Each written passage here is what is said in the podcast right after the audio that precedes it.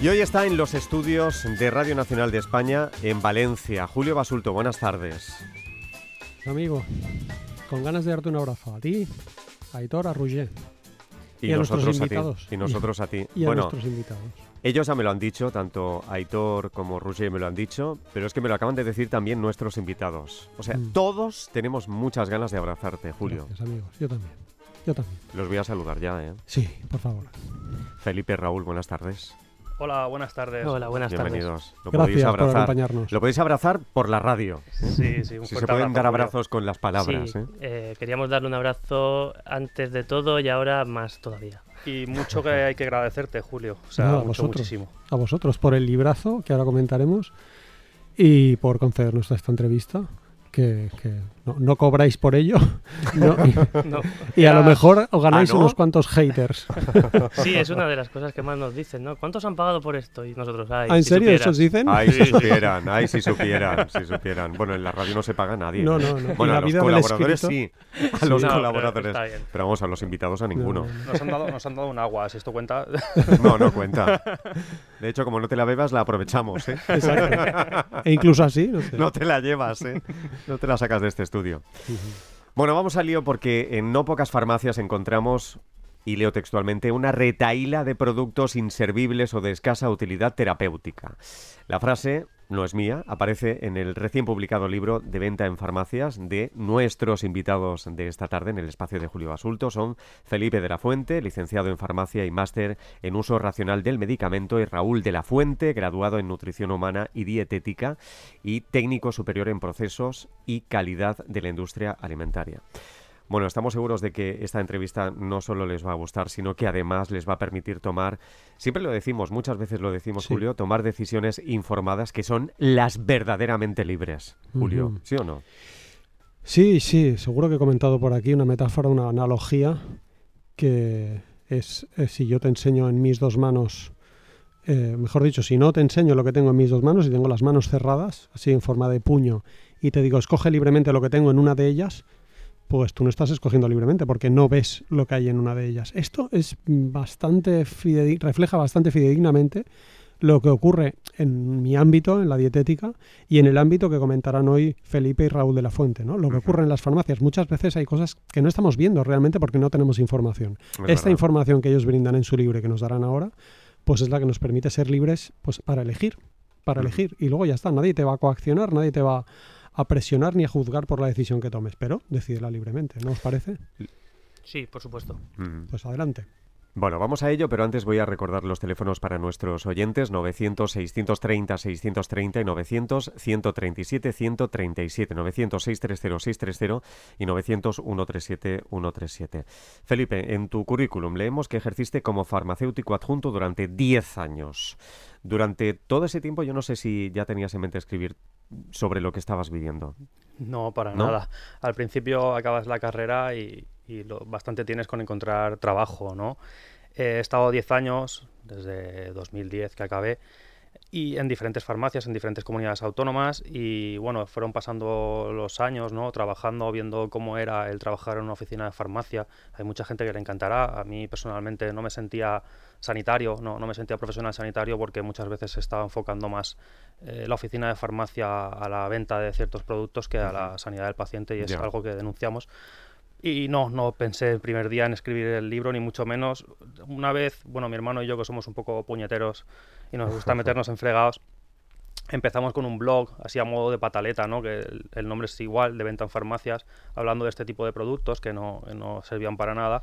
Y hubo un día que dijimos, bueno, ¿por qué no? no? Nos hace ilusión escribir un libro y empezamos y pensamos que simplemente hablar de estos productos se nos quedaba vacío y aparte hay muchas maravillosas obras como El lado oscuro de la farmacia de, Esther Samper, un muy buen libro también, a la cual saludamos y agradecemos también su colaboración, eh, u otros que hablan de, este tipo de productos. Nosotros queríamos ver por qué se vendían este tipo de productos en las oficinas de farmacia y, y nos llevó a hablar un poquito del modelo, cómo es el modelo de oficina de farmacia, un modelo de empresa privada que legítimamente quiere obtener beneficios y bueno, y aquí está el resultado. Mm.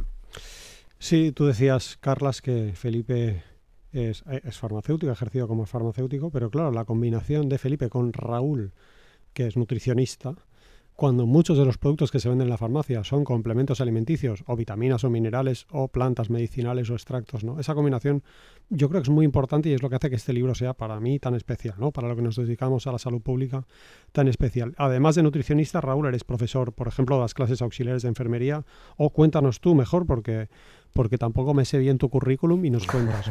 Pero sí, perdona. Yo sé que eres nutricionista, pero el tema de tus clases no lo tengo claro, ahora nos cuentas. Pero mi pregunta sobre todo es, ¿a tus alumnas y alumnos les enseñas algo o les enseñáis algo del escepticismo que fomentáis en el libro?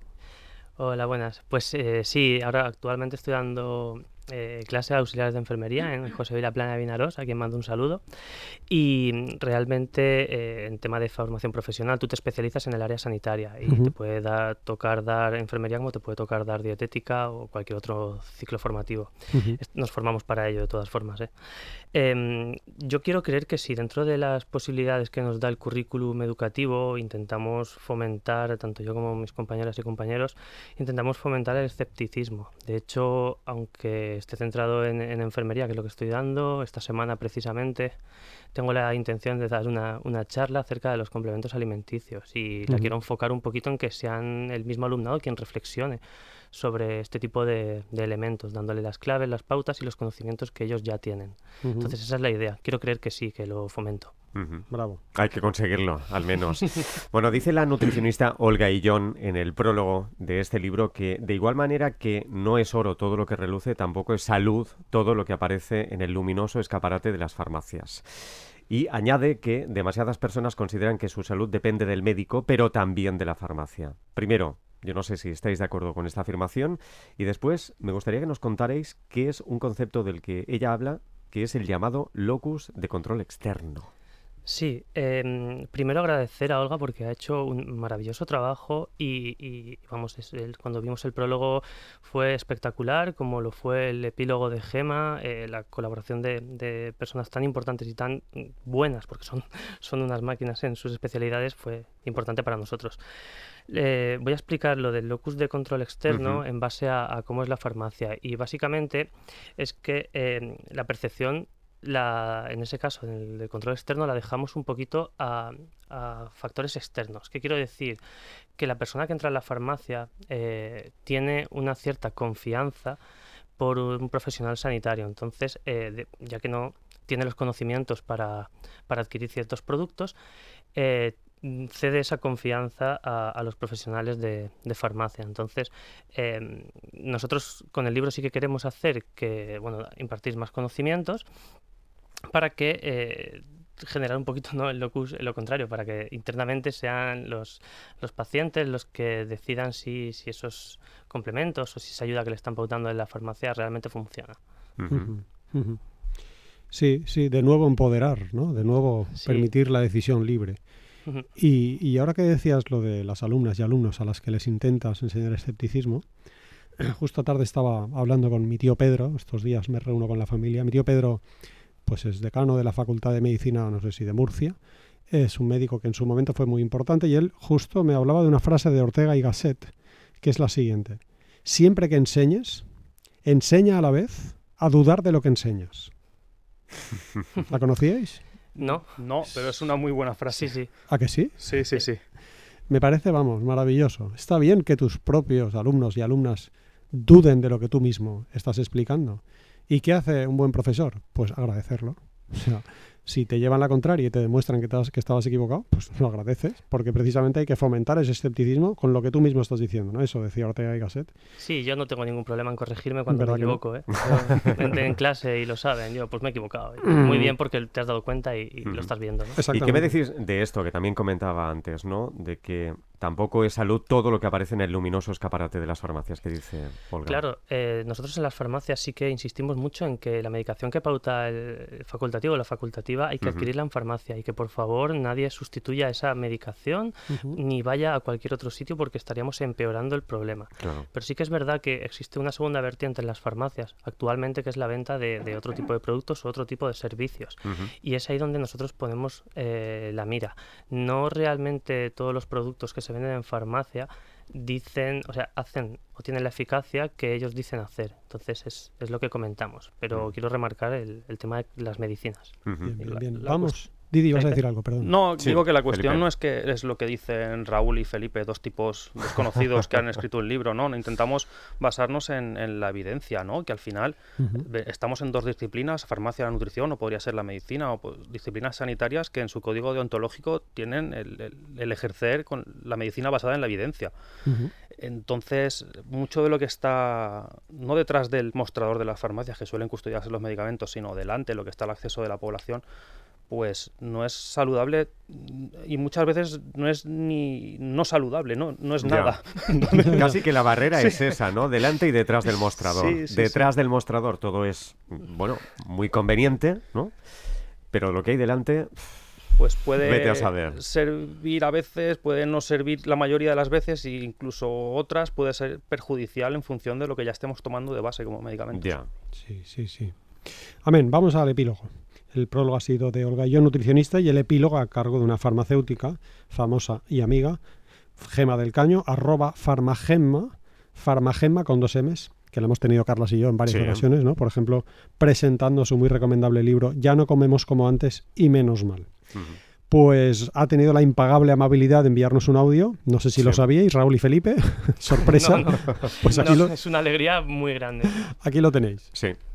La primera vez que leí el borrador de, venta en farmacias me recordó por qué había elegido ser farmacéutica, esa profesión que aúna todas las disciplinas de ciencia, ¿no? que consigue tener un sanitario a pie de calle en cada pueblo recóndito, dando lo mejor en su día a día por el paciente. Pero también me recordó que no podemos ceder a desvirtualizarnos a nosotros mismos, ¿no? quitando valor a, a nuestra gran profesión, alejándonos de la evidencia para ponernos al lado de las ventas a, a toda costa. Por suerte, y creo que gracias a libros como este, cada vez aquellos serán menos y los profesionales sanitarios cada vez más. Un abrazo para todos. ¿Qué opináis de esto? ¿Qué opináis? Qué grande Gema, la verdad es que es que le tenemos también mucho que agradecerle a ella porque fue la primera que, que decidimos mandarle un borrador porque también algo que nos caracteriza un poco es que tenemos más cara que espalda, ¿no? O sea, nos cuesta poco Está bien. preguntar y luego pues el no ya lo tendremos. Y se prestó súper rápida y, y hay una cosa que dice en el epílogo que, que es totalmente cierta y que comparto, que la farmacia es la profesión más maravillosa del mundo. Realmente el ejercer como farmacéutica, como farmacéutico es súper bonito si ejerciéramos como farmacéuticos y Ya. farmacéuticas. Bueno, y lo importante es que han sido las farmacias durante la pandemia. Sí, sí, sí. Ojo, por, ¿eh? por supuesto, yo estaba trabajando en oficina de farmacia durante la pandemia y la labor fue encomiable cuando era prácticamente imposible acceder a, la- a una médica de atención primaria. eh, estuvimos ahí y eso hay que reconocérselo. O sea, no es un no pretendemos hacer un órdago a las farmacias, a las empresarias, a tal.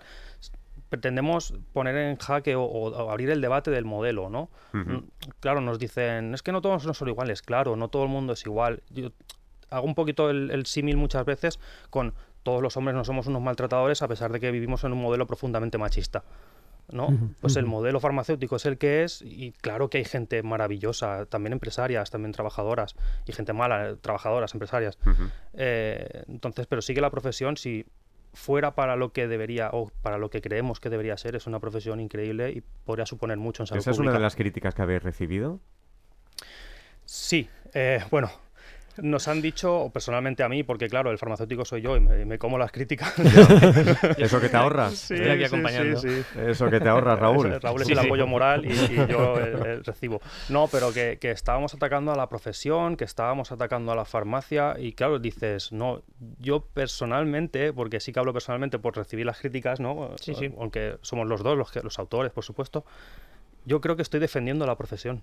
Sí, señor. O sea, lo que no estoy defendiendo es el modelo actual al que cada vez vamos más y más de modelo mercantilista, de una farmacia asociada a las ventas, que eh, de- decimos otra vez y, y con riesgo de ser redundante, ¿no? que es por culpa del modelo, porque al final cualquier empresa quiere legítimamente ganar dinero, ¿no? Mm. Es el fin de cualquier empresa, una frutería, una farmacia o- o una multinacional. Pero yo defiendo, la, o creo que defiendo, me puedo estar equivocado, habrá gente que esté de acuerdo con nosotros. eh, yo defiendo la farmacia, el- o el- la, la labor del farmacéutico, de la farmacéutica como profesional de la salud. ataco al modelo. Mm. Y esa es una de las críticas que me dicen, que ataco a, a la farmacia, que tal. Yo entiendo que quien se sienta identificado con lo que escribimos, pues a lo mejor diga, ostras, estos tíos me están poniendo el dedo en la llaga, ¿no?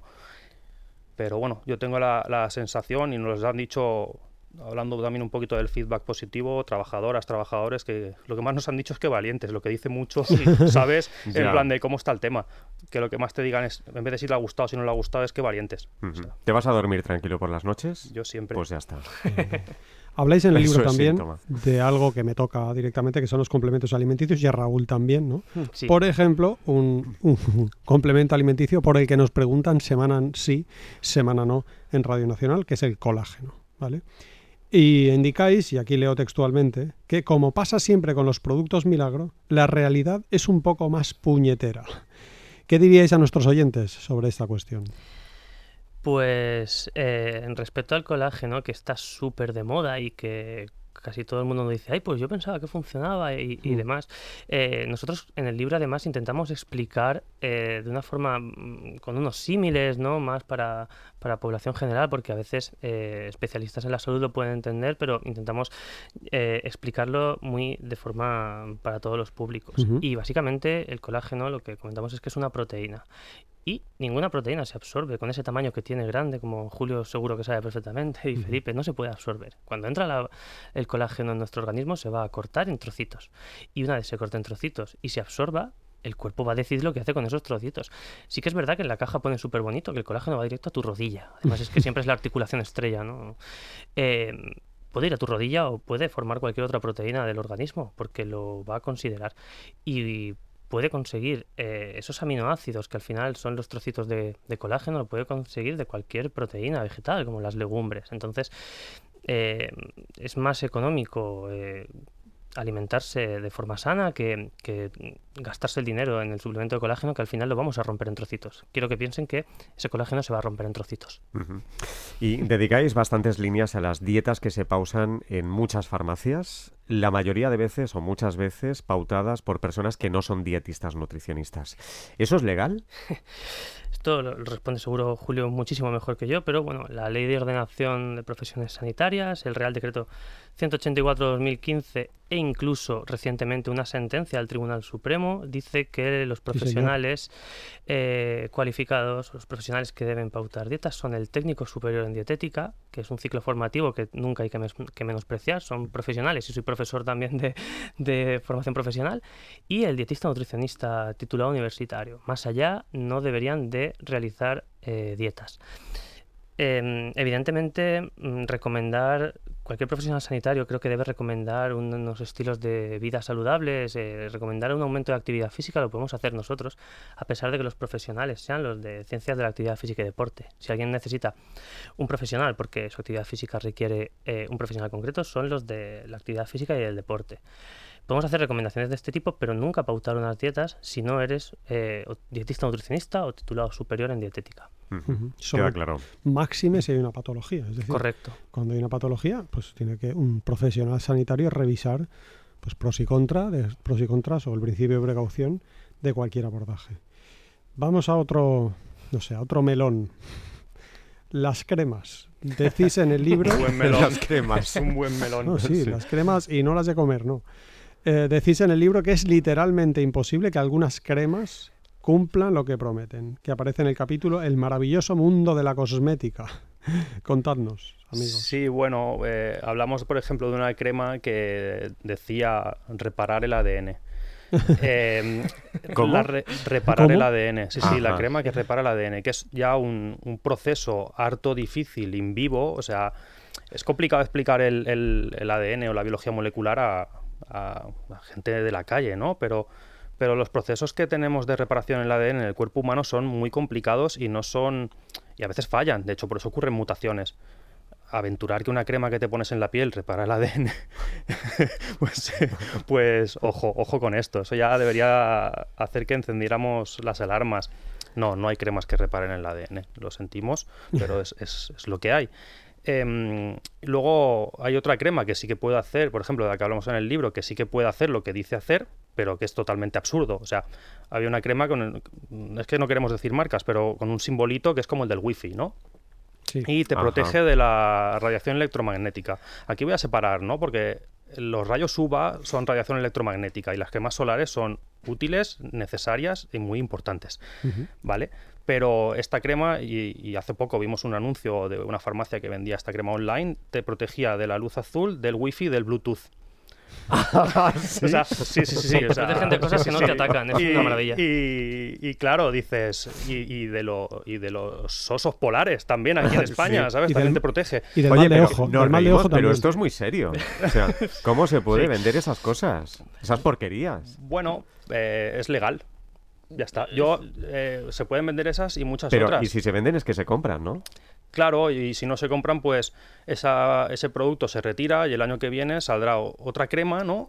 Bueno, la misma crema será la misma con otra etiqueta, que ¿no? te dirá que te protege, yo qué sé, de los osos polares. O sea, no, da igual. eh, La, la cosmética funciona un poco, un poco así, ¿no? Cada año hay que renovar la, la gama y sacan un, un producto random eh, ahí de, no sé, extracto de meteorito. Es que también hay cremas con extracto de meteorito. ¿Os acordáis de la baba de caracol, no? Sí. Sí, sí, famosa. Pues cada año saldrá, el año que viene, pues saldrá, yo qué sé, extracto del volcán de La Palma y te dirán que es maravillosa. Como salga esa, Pues estoy, dando, estoy dando- Exacto. estoy dando ideas. Sí, sí. Y, y bueno, sí que es verdad que cualquier crema, por, por el hecho de ser una crema eh, con su componente oleoso, con su po- componente eh, acuoso y tal, pues va a ser hidratante, ¿no? Porque muchas evitan que, que haya fuga de agua de la piel al exterior. Entonces, pues todo el mundo se nos seca la piel más o menos, nos ponemos una crema hidratante que nos dura mm, cuatro horas y, y ya está pero reparar el ADN, eh, envejecer, o sea, envejecer, perdón, eh, rejuvenecer como cuando teníamos 18 años, eh, eso es más complicado. Ojalá. Ojalá. Yo, Ojalá. El, el único que conozco que ha, que ha pasado hacia atrás en el tiempo ha sido Michael J. Fox en, en Regreso al Futuro. Sí. Y ya no conozco a nadie más. Ya es imposible. Y es Sí, ficción, y es imagínate. ficción, o sea que... Y entonces, esto que decís vosotros, y leo textualmente, la constante y progresiva mercantilización de la salud y el modelo de empresa privada de la oficina de farmacia, ¿esto se puede parar de alguna manera o no? como poderse se podría, si hubiese ¿Cómo? voluntad política. Al final, eh, y no somos ingenuos, ¿vale? Estamos en un, en un mundo eh, donde el neoliberalismo ya está acampando a sus anchas, ¿no? Y cada vez se está privatizando más la sanidad. De hecho, en el libro hablamos de un término utilizado en, en- en- en industria, en- perdón, en industria, en, en urbanismo, que es la gentrificación, ¿no? Pues Sí. se la, están haciendo lo mismo con la sanidad, se la están cargando poco a poco para, para favorecer la- las empresas privadas en salud. Eh, ese modelo se podría revertir, se podría revertir, podríamos hacer tener farmacias públicas. De hecho, no es ninguna utopía, no hace falta irse a Cuba como nos han mandado muchas veces. Eh, las farmacias públicas están en España, están en hospitales y, está, y la farmacia militar es pública. Se podría hacer un modelo de farmacia público donde pudiéramos ir a, retirar nuestros medicamentos que nos van a hacer falta a todos alguna vez en la vida y, no estar, ese modelo no estar asociado al beneficio de una empresa que, repito, es legítimo, pero que provoca ciertas praxis como la venta de este tipo de productos y demás. Todo el mundo vamos a ir o, o tendremos familiares que vayan o, o cualquier cosita a las farmacias de hospital, por ejemplo, ¿no? Eh, pacientes con tuberculosis, con, con VIH o los que estamos ingresados, ingresadas, y vamos a la farmacia del hospital a retirar nuestra medicación y no nos intentan vender un colágeno. Porque el, el sueldo de la farmacéutica de allí o, o la viabilidad de esa farmacia no depende Claro. de, de esa caja. Entonces se podría. Y ojo que no hemos pronunciado la palabra mágica homeopatía. sí. Que esto daría para minutos Buah, y es que- minutos, ¿eh? Mira, precisamente cada vez nos preguntan y decimos, es que realmente a veces los suplementos de vitamina C tienen vitamina C, lo- el colágeno no tiene colágeno, la homeopatía no tiene nada. Entonces, eh, es, es maravilloso. Entonces, eh, nosotros no hemos escrito de la homeopatía porque hay obras muy buenas que ya lo hacen y no queríamos ser redundantes y teníamos que escoger eh, productos y demás, pero vamos, Sí, sí, eh, lo digo, pero porque es están lo ahí. que es, que. Yo una, una vez, eh, así como chascarrillo, una, vino una, una clienta a, a preguntarme por homeopatía, Cuenta, estaba en una cuenta. farmacia. Bueno, pues vino, bueno, voy a llamarle paciente, ¿no? A pesar de que jugamos un poquito con ambos términos. Eh, vino a, a pedirme, perdona, ¿tienes homeopatía? Y pues ese día que te pilla más puñetero de lo normal y cogí un caramelo que tenía debajo del mostrador y se lo di. Ya, ya. Eh, La mujer se lo tomaba bien, se fue riéndose, me podría haber dicho de todo. Pero bueno, son cosas que pasan. Una buena paciente. Sí, sí, sí. Fue paciente, por favor. Julio, último comentario sobre el libro. Y ya vamos a la pregunta sana. Pues mira, hay una frase de Edgar Ernst, un gran investigador, que dice, cuando un científico se vuelve empresario, la verdad puede estar en riesgo. ¿Vale? Eh, dejar la salud pública en manos de empresas cuyo interés no es nuestra salud, sino nuestro bolsillo, es algo realmente peligroso. Entonces, por favor, peguen una ojeada al libro si son población general, más si son sanitarios y más todavía si son responsables políticos. Ese sería el último comentario que haría del libro, además de agradecerles que nos acompañen. Apúntenlo. Bueno, os quedáis, ¿eh? Os quedáis Sí, también con las llamadas de los oyentes, pero apunten el libro de venta en farmacias, una denuncia del negocio de la salud desde dentro, lo publica Sine Qua Non. Y ahora, pregunta sana. Bueno, la semana pasada preguntábamos, Julio, según el portal científico Nutrimedia, tomar suplementos de calcio ayuda a prevenir las fracturas. Bueno, la semana pasada, ¿no? Hace un par que la semana pasada también te echamos de menos. Gracias. Bueno, ¿cuál es la respuesta, Julio? Raúl, Felipe, ¿los suplementos de calcio previenen las fracturas? No. No. De hecho, salió un estudio reciente que ahora me has pillado porque no lo tengo apuntado, pero sí que lo observamos y que seguro que lo vas a comentar tú. Salió un metaanálisis, un metaanálisis bastante reciente, ¿no? De 2022, si no me equivoco. Sí, sí, sí, sí. en, en no. el que decía básicamente que no, que no hay una relación. No Sí, hay ah. relación, por lo tanto, Didi, vas a decir algo. No, sí. no, que sea algo tan complicado como la biología molecular es el metabolismo del calcio. O sea, eso es una barbaridad cuando lo estudias. O sea, Sí, que, sí. que el hecho de tomar más calcio no. ¿No? no Si va. les preocupa el calcio, por favor, hagan ejercicio físico. Claro. Ese es un consejo fundamental. Pues Javier Osés, de Tarragona, es el ganador del libro Más vegetales menos animales, de Julio Basulto y Juanjo Cáceres, lo publica de bolsillo. ¿Qué preguntas hoy, Julio? La Autoridad Europea de Seguridad Alimentaria, EFSA, en sus siglas en inglés, permite Sí. atribuir declaraciones de salud a la L-carnitina. No contestéis vosotros, no contestéis, No, os veo muy lanzados. Si se han leído el libro, Ya está, esa pista ya es suficiente. La Autoridad Europea de Seguridad Alimentaria permite atribuir declaraciones de salud a la L-carnitina. Si quieren contestar, envíen un correo electrónico a lastardes.rtve.es, lastardes.rtve.es y pueden ganar, si es que aciertan, de venta en farmacias de Felipe de la Fuente y Raúl de la Fuente, publicado por la editorial Sine Qua Non. No os vayáis, charlamos con los oyentes. Participa en directo. Llama a los teléfonos 900-630-630 y 900-137-137. Las 6 y 38 ya, las 5 y 38 en Canarias. Empezamos en Vitoria, Maricruz. Buenas tardes. Hola, buenas tardes. ¿Qué tal, Maricruz?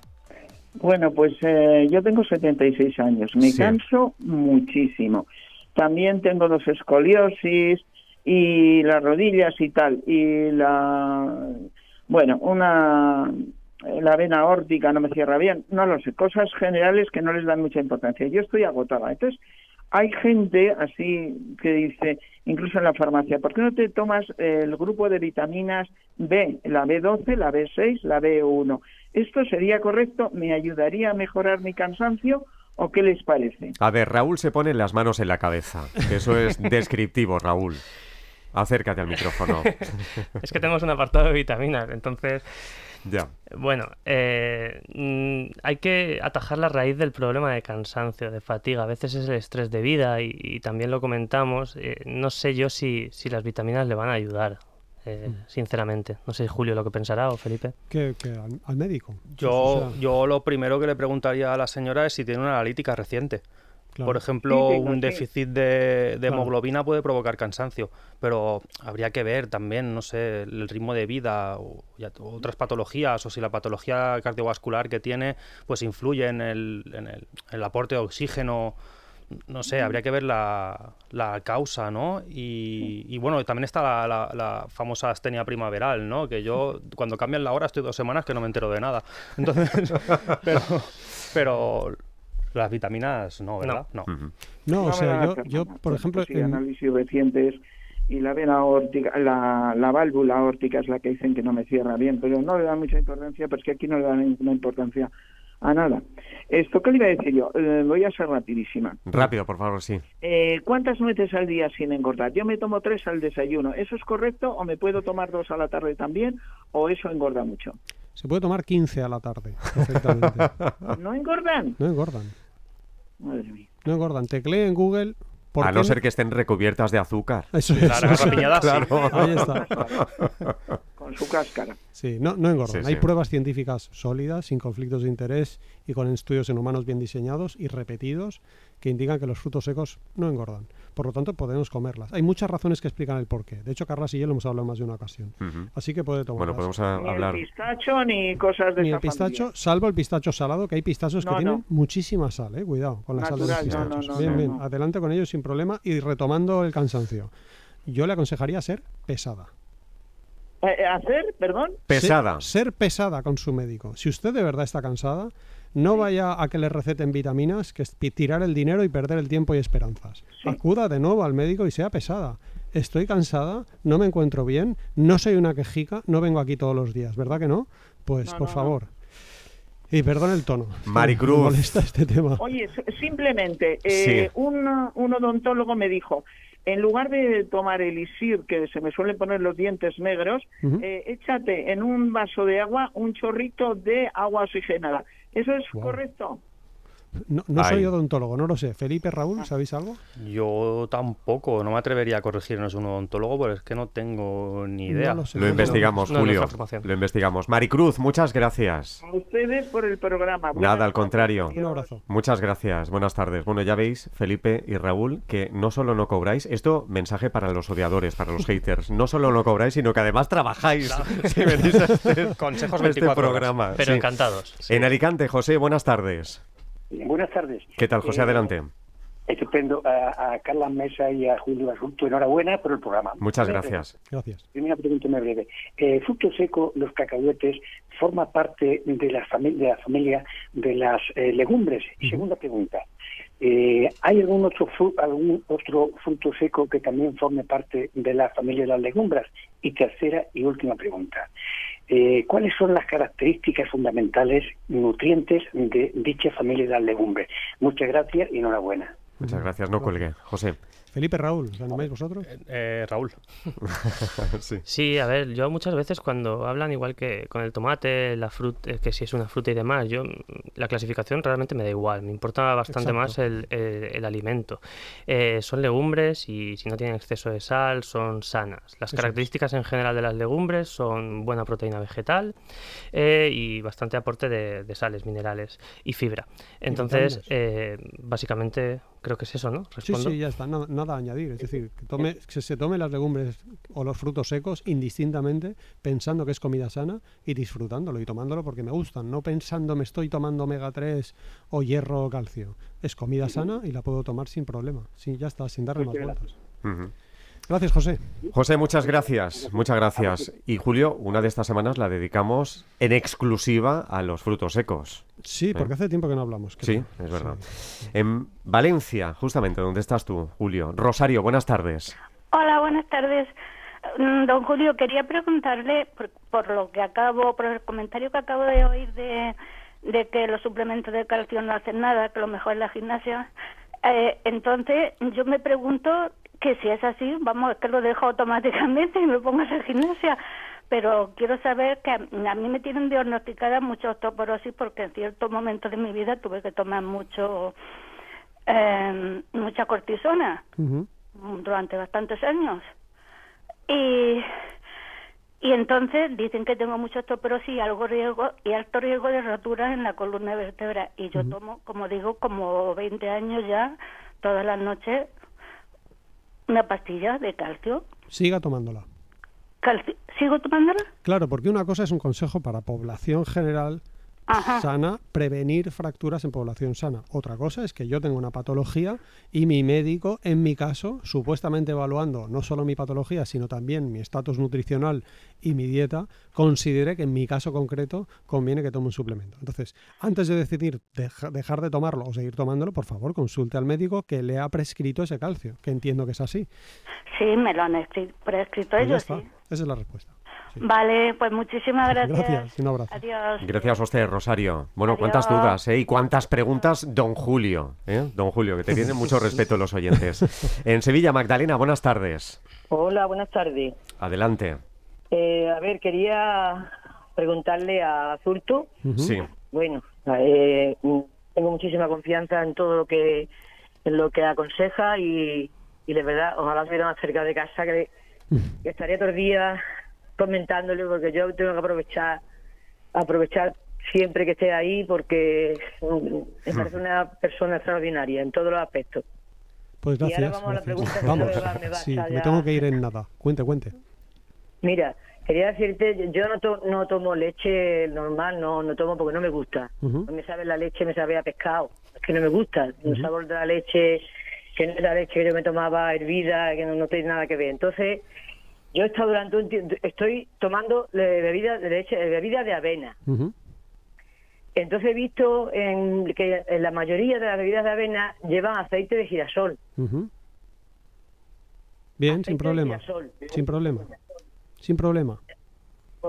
Sí, es Sin que claro, si yo tomo aceite de oliva virgen totalmente en mi, en mis comidas y ahora me tomo al día, puede ser dos o tres Sin problema. Vasos de avena. Entonces digo, si me estoy atando al aceite de girasol, Sin problema. Y respondo rápidamente que me tengo que ir. Sí. Lo que sí que tiene que mirar en la etiqueta de esa bebida Sí. es que no tenga más de un Azúcar. 5% de azúcar. Mira, Ajá. composición Vale, vale, nutricional, que no tenga más de un 5% de azúcar. Eso es importante. Y disculpe la brevedad, que me tengo que ir. no, no, hijo, por Nada. favor. Un beso. Magdalena, muchas gracias. Magdalena, un beso. Y gracias por. Gracias por la llamada. Muchas gracias. A ustedes, bonito, adiós. Gracias Adiós. y hasta otra. Gracias a todos los oyentes. Felipe de la Fuente, Raúl de la Fuente, de venta en farmacias, una denuncia del negocio de la salud desde dentro. Muchas gracias por estar con nosotros en las tardes. Que va, gracias a vosotros, a, a Carles, a Julio, a Olga, Gemma, Esther, ha sido un placer Muchas y un gracias. orgullo. O sea, estamos encantados de estar aquí y, y bueno, un fuerte abrazo Julio, ya lo hemos dicho muchas veces. Y nada, nada más que añadir. Nada, a- añadir que te daremos el abrazo en persona más tarde o más temprano. Será un honor. Julio, Gracias te de queremos mucho y te mandamos un beso muy fuerte. Os quiero un montón. Gracias, Gracias. amigos. Hasta prontito.